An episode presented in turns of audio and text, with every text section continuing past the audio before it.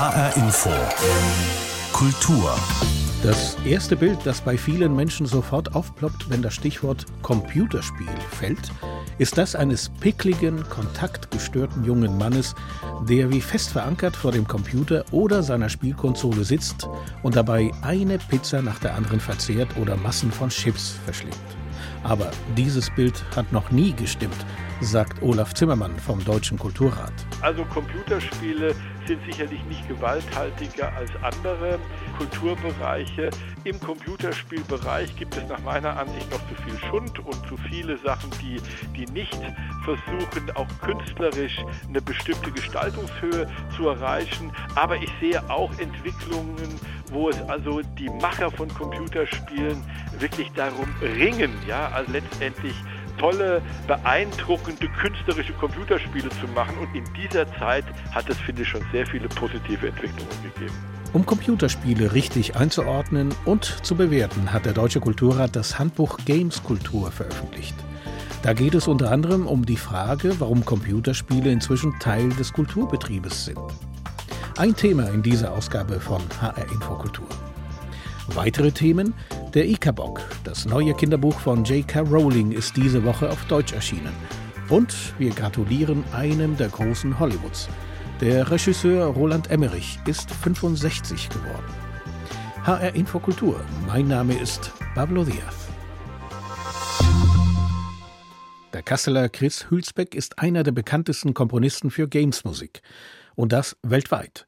Mit seinen Arbeiten weckt Chris Hülsbeck Computer- und Videospiele quasi akustisch zum Leben.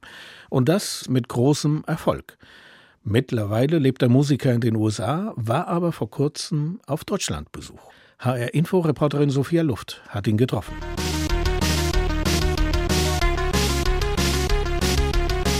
Erfahrene Gamer werden diese Melodie wiedererkennen. 1990 kommt das Videospiel Turrican in den USA und Europa auf den Markt. Ein Spiel, in dem eine Figur in mehreren Science-Fiction-Welten mit Schuss- und Laserwaffen unterschiedliche Gegner besiegen muss. Der dazu passende Soundtrack elektronische Actionmusik, komponiert von einem Nordhessen, dem Kassler Chris Hülsbeck.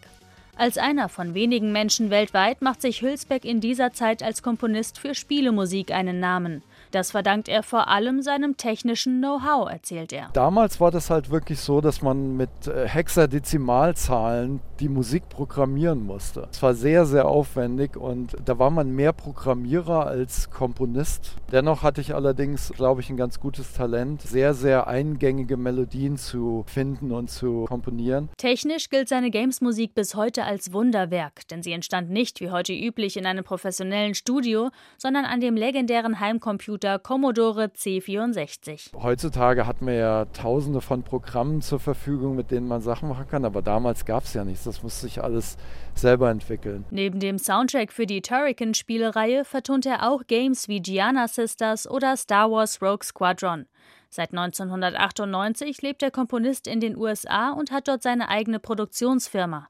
Ähnlich wie bei Filmmusik gehe es bei der Komposition von Spielemusik darum, den Spieler in eine passende Stimmung zu versetzen, erklärt Hülsbeck. Man schaut sich halt wirklich nur die Spieleszene an und überlegt, was, was passt da jetzt von der Thematik her oder vom Gefühl her.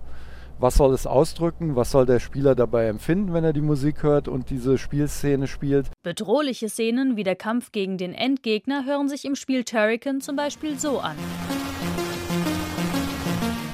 da wurde dann halt die Levelmusik ausgeblendet und dann kam halt eine sehr hektische Musik, weil man eben diesen Boss bekämpfen musste und äh, wenn man den dann geschafft hatte, gab es eventuell sogar noch ein kurzes Jingle, also so Dingeleding, jetzt hast du es geschafft. Die größte Herausforderung bei der Komposition sei aber die interaktive Einbindung der Musik in das Spielgeschehen.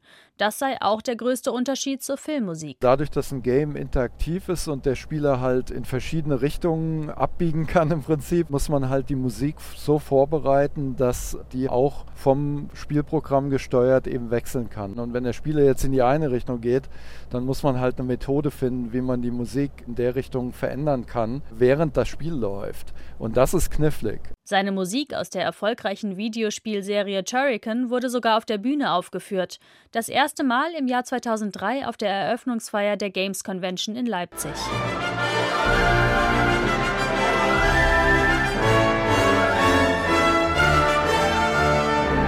Darauf ist der Komponist besonders stolz. Sie haben es mit Orchester aufgenommen, mit einem 80-Mann-Orchester und das ist wirklich ein Lebenstraum, der da erfüllt wurde. Zurzeit komponiert Hülsbeck ein neues Stück pro Monat, das er für einen frei gewählten Betrag online seinen Fans zur Verfügung stellt. Denn die können auch heute noch nicht genug von seinen elektronischen Games-Melodien bekommen. Der Komponist Chris Hülsbeck macht erfolgreich Musik für Computer und Videospiele. Er war vor kurzem auf Deutschlandbesuch und hat HR-Info-Reporterin Sophia Luft getroffen. Ein Computerspiel ohne Musik ist eigentlich nicht denkbar. Ebenso wichtig ist aber auch der Inhalt, die Geschichte, die ein Spiel erzählt. Seit Beginn der Corona-Pandemie hat der Konsum von Computerspielen in Deutschland um 27 Prozent zugenommen. Nicht nur bei Kindern und Jugendlichen, sondern auch bei Erwachsenen. Noch sind die Vorbehalte groß gegenüber den sogenannten Games. Daher hat der Deutsche Kulturrat ein Handbuch veröffentlicht. Handbuch Gameskultur heißt es. Der Kulturrat plädiert darin für eine offenere Haltung gegenüber der sogenannten Gameskultur. Olaf Zimmermann ist der Geschäftsführer des Deutschen Kulturrates und einer der Herausgeber des Handbuchs. Ich habe ihn vor der Sendung sprechen können. Herr Zimmermann, an wen richtet sich eigentlich dieses Handbuch? Also einmal richtet es sich natürlich an den Kulturbereich, das heißt an diejenigen, die vielleicht manchmal immer noch ein wenig fremdeln mit der Gameskultur und die jetzt die Chance haben, in diesem Buch eigentlich zusammengefasst alles zu finden, was noch einmal deutlich und klar macht, warum die Games Teil des Kulturbereiches sind und äh, äh, letztendlich in den verschiedenen Bereichen auch genügend Argumentationsmaterial bekommen. Und die zweite Gruppe, das sind die Gamer. Das heißt, diejenigen, die also letztendlich mit Lust und Ausdauer und Liebe viele Computerspiele spielen, die aber auch viele Fragen gehabt haben, ja, der Games-Bereich gehört zum Kulturbereich. Was bedeutet das denn, wenn der jetzt zum Kulturbereich gehört? Sind wir jetzt Hochkultur? Dürfen wir keine Spiele mehr einfach so spielen, sondern müssen wir quasi erst ein Studium abgeschlossen haben? Nein, nein, nein. Auch die werden, wenn sie einen Blick in das Buch werfen, sehen, dass äh, der Games-Bereich ein ganz normaler Kulturbereich ist mit allen Höhen und Tiefen, die alle Kulturbereiche haben. Das geht von den größten Künstlern künstlerischen Perlen, die man sich vorstellen kann, bis zum absoluten Schund. Das haben wir in der Literatur, das haben wir in der bildenden Kunst, das haben wir am Theater, das haben wir auch bei den Computerspielen. Können Sie vielleicht dann diejenigen verstehen, die vom Deutschen Kulturrat eher ein Handbuch erwartet hätten, wie man Kindern und Jugendlichen in Corona-Zeiten zu einem höheren Lesekonsum anregen kann und nicht damit sie mehr Computer spielen? Ja, also ich verstehe ja alle Leute, die Forderungen an uns stellen, aber wissen Sie, wir machen seit jetzt fast 40 Jahren, seit es den Deutschen Kulturrat gibt, gehört einer unserer Schwerpunkte, ist die kulturelle Bildung und wir haben uns immer für die Leseförderung eingesetzt. Wir setzen uns für mehr kulturelle Bildung ein. Ähm, ich denke, es ist richtig und es ist auch Zeit gewesen, dass wir unseren äh, Horizont ein wenig erweitern und neben den klassischen Kulturtechniken auch ein paar neue Kulturtechniken uns anschauen. Und Games ist einfach eine neue Kulturtechnik. In diesem Gespräch, Sie haben es schon mehrmals erwähnt, Computerspiele sind Teil der Kultur. Das versuchen Sie ja auch in diesem Handbuch deutlich zu machen. Woran machen Sie das fest? Also jetzt könnte ich erstmal die fast rhetorische Gegenfrage stellen, warum sollten sie nicht Kultur sein, weil sie ja eine von Menschen gemachte, materialisierte Idee sind und damit letztendlich natürlich Kultur sind, weil die Alternative dazu wäre ja nur, dass sie Natur wären. Das sind sie logischerweise nicht, sondern die vielleicht viel spannendere Frage ist ja, gehören Computerspiele in den Kanon der kulturellen Techniken, also der, der Musik, der darstellenden Kunst, der Literatur, der bildenden Kunst. Und das, ja, glaube ich, genauso wie der Film zum Beispiel sind äh, Computerspiele ein gewisser künstlerischer Ausdruck und sie werden so nebenbei genauso wie Filme entstehen, auch in der Regel nicht von einem einzigen Künstler geschaffen, sondern von einer größeren Gruppe quasi gemeinsam erstellt. Also arbeitsteilig, wie man auch einen Film erstellt, erstellt man auch ein Computerspiel. Also alle Attribute, wenn Sie das mal durchgehen, treffen auf Computerspiele zu, dass sie kulturgut sind. Hat diese Entwicklung auch damit zu tun, dass die Computerspiele, die man von früher her kannte, Ballerspiele oder gewaltverherrlichende Spiele, dass man längst über diese Stufe hinaus gewachsen ist? Absolut. Also erstmal glaube ich, dass es wirklich ganz unterschiedliche Computerspiele gibt. Es gibt die guten und es gibt die, es gibt die schlechten. Gewalthaltigkeit ist jetzt kein Alleinstellungsmerkmal für Computerspiele, sondern wenn Sie sich mal äh, unsere Kunst anschauen, dann gibt es sehr viel Gewalttätiges in der Kunst. Ja, wenn Sie sich also unsere klassischen Theaterstücke, Titus Andronicus oder anderes anschauen, mehr Gewalt ähm, geht ja gar nicht. Also Computerspiele sind sicherlich nicht gewalthaltiger als andere äh, Kulturbereiche. Im Computerspielbereich gibt es nach meiner Ansicht noch zu viel Schund und zu viele Sachen, die, die nicht versuchen, auch Künstler künstlerisch eine bestimmte Gestaltungshöhe zu erreichen. Aber ich sehe auch Entwicklungen, wo es also die, äh, die Macher von Computerspielen wirklich darum ringen, ja, also mhm. letztendlich tolle, äh, beeindruckende künstlerische Computerspiele zu machen. Und diese Entwicklung, ich meine, wir reden ja von einem Markt, der ist erst ein paar Jahrzehnte alt. Also das ist ja, wenn man sich eine kulturelle Entwicklung anschaut, eigentlich gar nichts, ja. Und äh, in dieser Zeit hat es, finde ich, schon sehr viele viele positive Entwicklungen gegeben. Sie sprechen in diesem Handbuch auch die Beziehung des Computerspiels mit der bildenden Kunst. Sie greifen das auf im Zusammenhang mit Theater, mit Musik, mit Literatur, mit Film. Wo sehen Sie da die größten Zusammenhänge? Na, glaube ich, dass erst einmal die verschiedenen Bereiche ja immer stärker ineinander verschwimmen. Das hat jetzt nicht nur was mit dem Computerspielbereich zu tun, sondern auch die Literatur und der Film und die bildende Kunst, das Theater. Äh, alles hat sich in den letzten Jahrzehnten eigentlich angenähert. Also so diese ganzen klassischen Trennungen, die funktionieren doch gar nicht mehr so. Und der Computerspielebereich, wenn man so will, der kommt da jetzt mit hinein und äh, also es äh, ganz viele Künstlerinnen und Künstler am Theater, aber auch wenn es um das Schreiben geht, benutzen mittlerweile Ideen, Adaptionen, die also auch auf Computerspielen beruhen und umgedreht. Also das heißt, auch die Computerspieleentwickler schauen sich ja ganz intensiv im äh, künstlerischen Bereich um und übernehmen auch da wieder Sachen. Das ist aber auch ganz normal und richtig so. Das heißt, der Kunstbereich lebt davon, dass es Austausch gibt untereinander und dass man auch voneinander bestimmte Sachen benutzt und weiterentwickelt. Und der Computerspielebereich gehört einfach jetzt mit dazu. Verstehe ich dann Ihr Buch als Plädoyer dafür, sagen wir mal, Eltern und auch Jugendlichen und Kindern die Angst vor Computerspielen zu nehmen? Ja, ich möchte gerne, dass der Computerspielebereich ein ganz normaler Kulturbereich wird und äh, natürlich Eltern müssen immer darauf schauen, und ich bin ein ganz strikter Befürworter für einen strengen Kinder- und Jugendschutz, aber nicht nur bei Computerspielen, sondern auch bei gewaltverherrlichender äh, Musik zum Beispiel oder auch bei, äh, bei Filmen, die also gewaltverherrlichend sind. Ich denke, wir müssen natürlich unsere Kinder schützen, aber wir müssen sie auch stärken, dass sie nachher mit den verschiedenen kulturellen Mitteln auch vernünftig arbeiten können. Und dazu gehört auch Computerspiele. Und ja, ich glaube, ähm, wir brauchen da mehr Entspannung, ähm, damit wir das Gute auch vom Schlechten letztendlich trennen können und damit wir auch wirklich empfehlen können, auch äh, gerade Kinder und Jugendlichen. Es gibt, wie gesagt, mittlerweile so viele gute, anspruchsvolle Spiele, die, und das finde ich ganz wichtig, trotzdem Spaß machen. Ja, also die eben nicht langweilig sind, sondern die Spaß machen, die auch Action haben, ja, die auch herausfordernd sind. Warum soll man die nicht spielen? Olaf Zimmermann war das Mitherausgeber des Buches Handbuch Games Kultur, ein Plädoyer, mehr Kulturspielekultur in der Corona-Krise zu wagen. Herausgegeben vom Deutschen Kulturrat zum Preis von 19,80 Euro. Herr Zimmermann, ich danke Ihnen für das Gespräch. Ich bedanke mich ganz herzlich bei Ihnen. Die Szenen, die Künstler, die Macher, die Kultur in HR Info.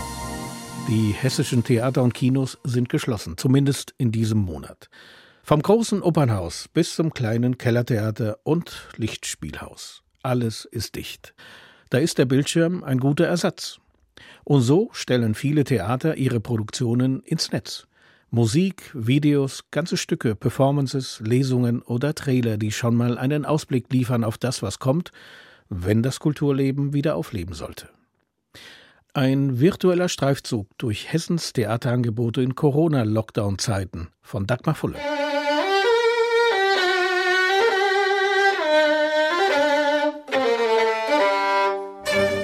Ja, die Kacheln auf dem Bildschirm in Videokonferenzen kennen wir alle inzwischen zur Genüge. Aber diese sind was Besonderes. Denn im YouTube-Kanal des Staatstheaters Kassel gibt es Hausmusik. Hier steckt hinter jeder Kachel eine Musikerin oder ein Musiker des Orchesters. Und hier macht's plötzlich Spaß, sie alle mit ihren Instrumenten in häuslicher Umgebung zu sehen, wie sie auf geradezu magische Weise perfekt zusammenspielen. Das Motto: Stay at home, bleib zu Hause.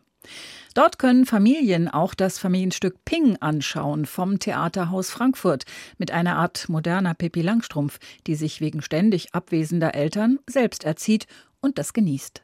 Wenn ich mir etwas Schönes ausgedacht hatte oder in echt erlebt hatte, konnte ich es in aller Ruhe erzählen, ohne dass mir jemand dazwischen quakte oder mich fragte, ob das denn wirklich wahr war oder wahr sein könnte. Ja, oder mich verbessern wollte, weil ich es nicht richtig erzählt hatte oder nicht korrekt aussprach. Ihrer Meinung nach. Boah, ich hasse es, wenn Leute das machen. Sie nennt sich Ping nach dem Geräusch der Mikrowelle, wenn das Essen fertig ist. Wer möchte, kann für die virtuelle Vorstellung Eintrittsgeld bezahlen und das Theaterhaus damit unterstützen. Auch das Staatstheater Darmstadt zeigt virtuell, was es kann. Frische Trailer für neue Stücke, viele Interviews, die aufwendige Reihe Die tägliche Dosis aus dem Corona-Frühjahr und einen Rückblick auf das Tanzfestival.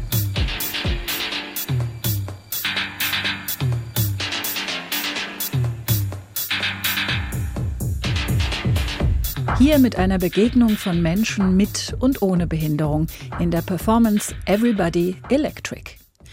Schauspielerinnen und Schauspieler des Hessischen Landestheaters Marburg machen aus der Not eine Tugend und lesen Geschichten, Briefe oder Märchen, so wie das vom Kaiser, der sich aus Eitelkeit verführen lässt. An jedem Tag kamen viele Fremde an, und eines Tages kamen auch zwei Betrüger, die gaben sich für Weber aus und sagten, dass sie das schönste Zeug, was man sich denken könne, zu weben verstanden. Die Farben und das Muster seien nicht allein ungewöhnlich schön, sondern die Kleider, die von dem Zeuge genäht würden, sollten die wunderbare Eigenschaft besitzen, dass sie für jeden Menschen unsichtbar seien, der nicht für sein Amt tauge oder der unverzeihlich dumm sei. Des Kaisers neue Kleider, eine Legende aus Nepal, der kleine Prinz oder Edgar Allan Poe auf der Internetseite des Hessischen Landestheaters Marburg. Eine Art Ein-Mann-Theater ist Christoph Ulrich aus Frankfurt. Er kümmert sich um einen Jubilar, dessen große Party dieses Jahr ausgefallen ist. Ludwig van Beethoven.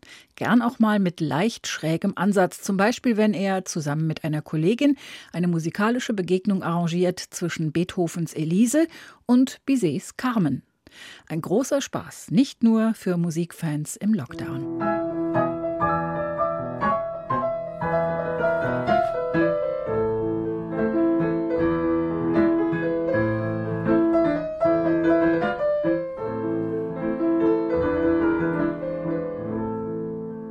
Nur eines von vielen Beispielen, wie man Kultur in Zeiten des Corona-Lockdowns konsumieren kann. Virtuell nämlich. Dagmar Fulle machte mit uns diesen Streifzug. Wer nicht unbedingt die Streaming-Dienste nutzen will, um Kultur in dieser Corona-Zeit zu konsumieren, der hat immer noch die Option des Lesens. Zum Beispiel das neue Kinderbuch der britischen Schriftstellerin J.K. Rowling. Der Ikabock heißt ihr neues Märchen, das in dieser Woche auf Deutsch erschienen ist und als solches, als Märchen natürlich ganz klassisch beginnt. Es war einmal ein kleines Land, das hieß Schlaraffien und wurde seit Jahrhunderten von einer langen Reihe von Königen mit blonden Haaren regiert. Zu der Zeit, von der ich hier schreibe, herrschte König Fred der Furchtlose. So beginnt der Ickaborg. Ein Märchen über ein sagenumwobenes Ungeheuer, ein Königreich in großer Gefahr, Machtmissbrauch, Mut und die Bedeutung von Freundschaft. Es ist ein Märchen, das J.K. Rowling schon vor über zehn Jahren als gute Nachtgeschichte für ihre Kinder geschrieben hat. Aber irgendwie ist das Manuskript danach erstmal auf dem Dachboden gelandet.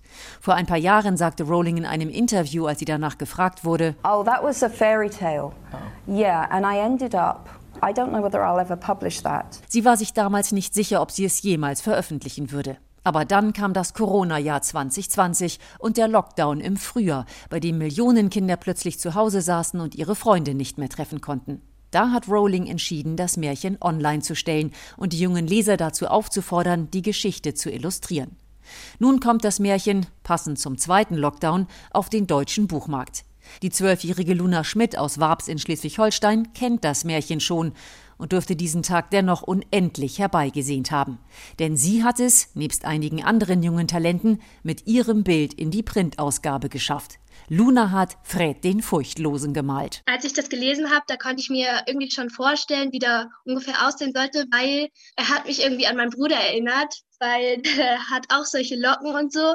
Und irgendwie hat mich der angesprochen und deshalb habe ich den noch gemalt. Die Überraschung war groß, als die Familie aus dem Urlaub zurückkam und die E-Mail vorfand, dass Luna zu den Gewinnerinnen des Malwettbewerbs gehörte. Ich habe mir das angeguckt und konnte das irgendwie überhaupt nicht glauben, weil es war einfach E-Mail stand da, dass ich in einem Buch, was J.K. Rowling geschrieben hat, gewonnen habe. Und also wir haben uns einfach alle total gefreut. Es sind in der Tat kleine Meisterwerke im Buch zu sehen, die zeigen, wie sehr die Geschichte die Fantasie der Leser beflügelt hat. Die britische Kinderbuchautorin Nicola Rowley hatte sich schon im Frühjahr über die Online-Veröffentlichung gefreut. Wenn Sie etwas anbieten können, eine Geschichte, ein Abenteuer, das die Kinder in eine märchenhafte Welt versetzt, dann glaube ich, dass das im Moment wirklich helfen kann. Auch J.K. Rowling selbst hat offenbar große Freude am Ikaborg. Im Vorwort des Buches schreibt sie, dass ich ins Königreich Schlaraffien zurückkehren und abschließen konnte, was ich vor so langer Zeit begonnen hatte, zählt zu den schönsten Erfahrungen meines Lebens als Schriftstellerin.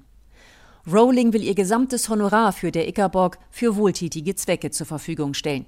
Sie will damit Menschen helfen, die von der Corona-Pandemie besonders hart getroffen sind. Der Ickerbock von J.K. Rowling ist diese Woche auf Deutsch erschienen. Vorgestellt hat es uns unsere London-Korrespondentin Imke Köhler.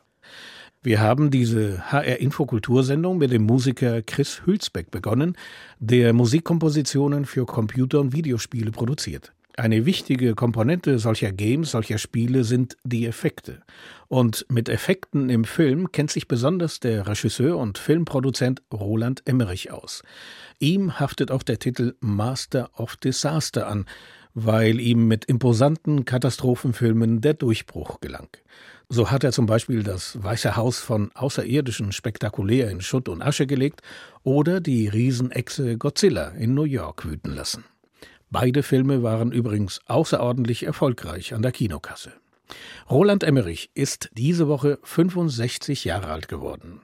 HR-Info-Korrespondent Markus Schuler hat ihn getroffen. In Hollywood ist er der Mann fürs Monumentale, für das Katastrophenepos mit patriotischem Unterton, ein Deutscher aus Stuttgart. Ich habe irgendwann mal einen Film gemacht, und das war eigentlich mein, das ist eigentlich immer noch mein berühmtester Film, äh, Independence Day, wo ich eigentlich so zwei Dinge kombiniert habe, die mir gefallen. Zum einen, äh, ich habe immer ein Faible gehabt für 70er Jahre Katastrophenfilme. Das waren immer so meine Lieblingsfilme. Und ich bin ein totaler Fan von Science Fiction.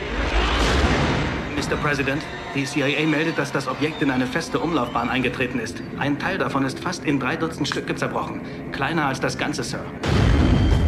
Der Schwabe legt in seinen Kinofilmen die Welt in Schutt und Asche. Die Golden Gate Bridge in San Francisco wird von Godzilla plattgemacht. In Independence Day greifen Aliens die Erde an. In The Day After Tomorrow schmelzen die Polkappen ab. Wir sind da auf eine ungewöhnliche Sache gestoßen. Ungewöhnlich und beunruhigend. Wissen Sie noch, was Sie neulich über das Schmelzen der Pole gesagt haben und dass das das Ende des Golfstroms bedeuten könnte? Ja. Ich glaube, es ist soweit. Ich bin ein sehr politischer Mensch. Ich äh, habe äh, in Deutschland die Grünen gewählt. Also ich war sehr immer auf Environment und mhm. äh, ich glaube auch, dass äh, ich habe es kommen sehen. Ich habe das absolut kommen sehen. Emmerich hat einen deutschen und einen amerikanischen Pass. Als Barack Obama gewählt wurde, sind er und seine Schwester, die Produzentin Ute Emmerich, Amerikaner geworden. Los Angeles ist seit Jahrzehnten die Wahlheimat des Stuttgarters. 2017 gab er dort seinem langjährigen Partner das Ja-Wort. Das erste Jahr in Los Angeles war, war brutal, weil ich bin da so richtig zu den Haien äh, geschmissen worden. Mhm. Ja. Seine Karriere begann Emmerich ganz klassisch an der HFF, der Film Filmhochschule in München. Dort drehte er 1983 das Arche Noah Prinzip, den damals teuersten Abschlussfilm in der Geschichte der Filmhochschule. Mit seinem eine Million Mark Projekt sorgte er auf der Berlinale für Aufsehen. Doch Deutschland ist für Blockbuster und im Speziellen das Genre von Emmerich einfach zu klein. Der Weg nach Hollywood war vorgezeichnet. Mag einfach so immer wieder einen neuen Film zu machen, das ist ja jedes Mal so dieses Riesenabenteuer. Äh, erstmal das Abenteuer, das Geld zu organisieren, zweitens dann den Film zu machen und dann rechtzeitig fertig zu kriegen. Das ist immer ganz, ganz, äh, da geht es immer ganz hart her. Und dann äh, macht man dann eigentlich schon, während man den ähm, einen Film macht, äh, überlegt man sich schon den anderen. Gerade hat Emmerich mit den Dreharbeiten zu seinem neuesten Film begonnen. Im kanadischen Montreal entsteht zurzeit Moonfall, eine 130 Millionen Dollar Produktion mit Halle Berry und Donald Sutherland in den Hauptrollen. Die Geschichte ist typisch Emmerich, der Mond rast auf die Erde zu. Ins Kino kommt Moonfall vermutlich 2022. Der Starregisseur Roland Emmerich ist diese Woche 65 geworden. Markus Schuler hat gratuliert. Und soweit HR Infokultur. Diese Sendung finden Sie online als Podcast auf unserer Internetseite hrinforadio.de heißt die Adresse. Mein Name ist Pablo Diaz.